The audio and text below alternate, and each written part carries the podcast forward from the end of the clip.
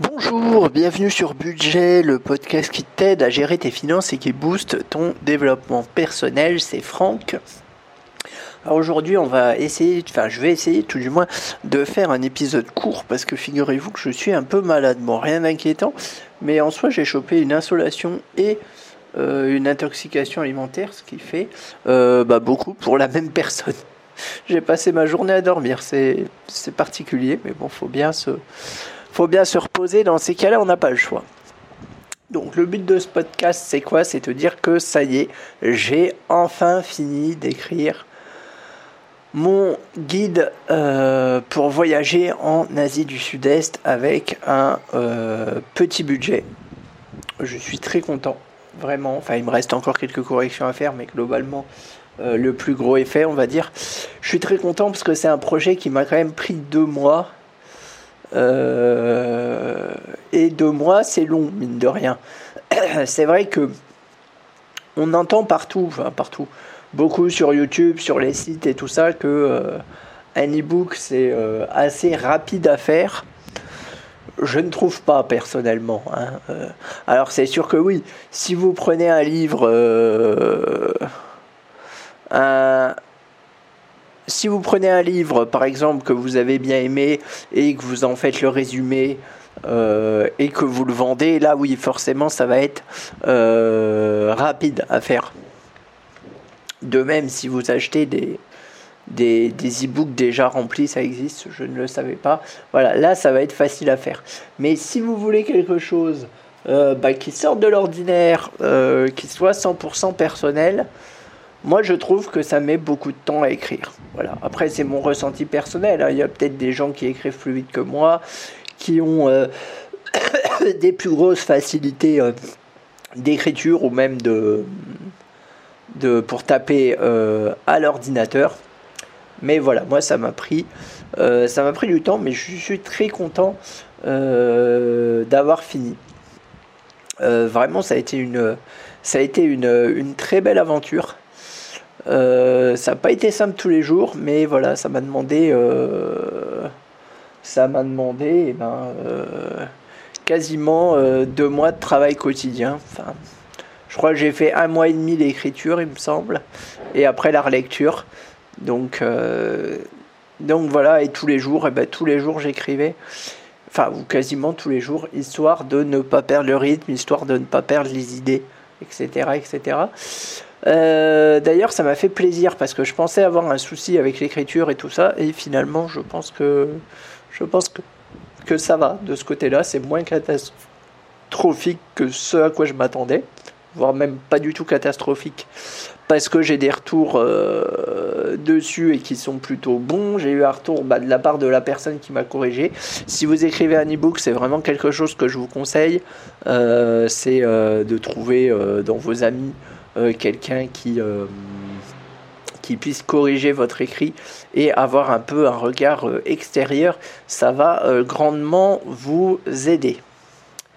voilà, donc ouais, comme je le disais, le truc qui est important pour un e-book, c'est bah c'est un long voyage, c'est un long cheminement, aussi bien le processus d'écriture, aussi bien la relecture, aussi bien la mise en page, etc. etc. Et euh, voilà, c'est quelque chose qui, qui, prend du temps et il faut euh, l'accepter. faut pas brûler les étapes. Donc moi j'ai commencé bah, assez classiquement, hein, euh, un brainstorming, j'ai mm, écrit mon plan et après j'ai rédigé. Quoi. Une fois que j'avais mes grandes parties, j'ai rédigé mes sous-parties et tout ça et tout ça. voilà, alors à la base, pour le vendre, parce que moi mon but c'est de le vendre ce truc là. Hein. Donc dedans, en fait, je raconte euh, bah, ma méthode pour gérer ses finances. En fait, il y a trois parties. Il y a la partie avant le voyage, où là, bah, je parle un peu des applications utiles en voyage. Euh, est-ce que c'est une chance de voyager Les questions à se poser avant le départ, le matériel en voyage, le rôle de l'argent, pourquoi économiser pendant le voyage. Ça, c'est plus la partie mindset, je dirais. Et ensuite, il y a une autre partie donc, qui est pendant le voyage, où là, je parle bah, de gérer son début de voyage faire des bilans réguliers, les premiers pas, dans un pays, etc., etc. Ensuite, je parle de développement personnel et de mindset, donc d'état d'esprit. Je parle de voyage et de travail sur soi, de gérer ses émotions en voyage, des biais cognitifs. Euh, le voyage est-ce le paradis? Parce que des fois, quand on regarde des chaînes YouTube, on a l'impression que le voyage c'est tout rose tout le temps, mais croyez-moi, en réalité, ça n'est pas le cas. Des fois c'est rose, des fois c'est gris, des fois c'est même noir, notamment quand vous êtes malade.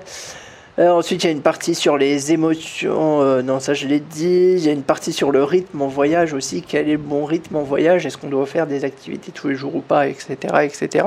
Ensuite, on passe au gros de la méthode, euh, enfin au gros du guide, on va dire, qui est la gestion de l'argent. Donc là, je donne mes méthodes, ma méthode, comment suivre ses dépenses, comment suivre ses dépenses à la semaine, le principe des vase communicant, la négociation et la différence entre gestion du couple, gestion de l'argent en couple et voyage solo.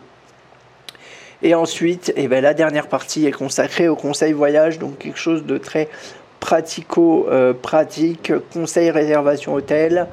Euh, je parle également du cashback, mais ça il faut absolument que je vous en reparle dans un autre podcast, c'est un truc génial la nourriture en voyage, la santé en voyage, euh, voilà, des conseils concernant les transports, comment on se déplace en ville, location de scooter, que faire quand on arrive dans un pays, éviter les arnaques et euh, les dilemmes du voyageur.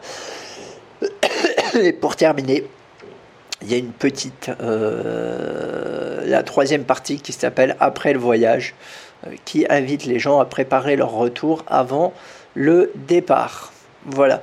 Et ensuite, il y a des fiches pays. Donc pour l'instant, euh, des fiches pays des pays que j'ai visités avec notamment des adresses d'hôtels que je euh, recommande. Donc voilà, ça a été effectivement un gros, gros, gros, gros, gros boulot, mais j'en suis très, très, très, très, très content et très euh, satisfait. Et pour la vente, figurez-vous que à la base, je voulais le vendre sur 5euros.com. Je ne sais pas si tu connais ce site. C'est un site de microservices où en fait, bah voilà, on peut vendre des, on peut vendre, on peut proposer des services euh, et ça doit fonctionner à partir de 5 euros. En fait, il y a une première offre à 5 euros et ensuite, eh ben, ensuite on peut mettre euh, le prix qu'on veut. Alors moi au début j'avais pensé à euh,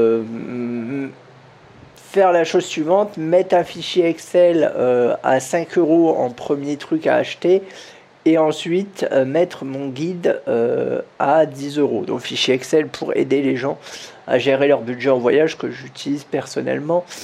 Et après proposer du coaching une demi-heure et une heure. Le petit souci que j'ai, c'est que euh, le fichier Excel, je trouve pas qu'il vaille 5 euros parce qu'en fait, il est relativement simple. Euh, c'est vrai que on m'a fait des retours comme quoi c'était pour 5 euros c'était cher, ce que j'entends tout à fait.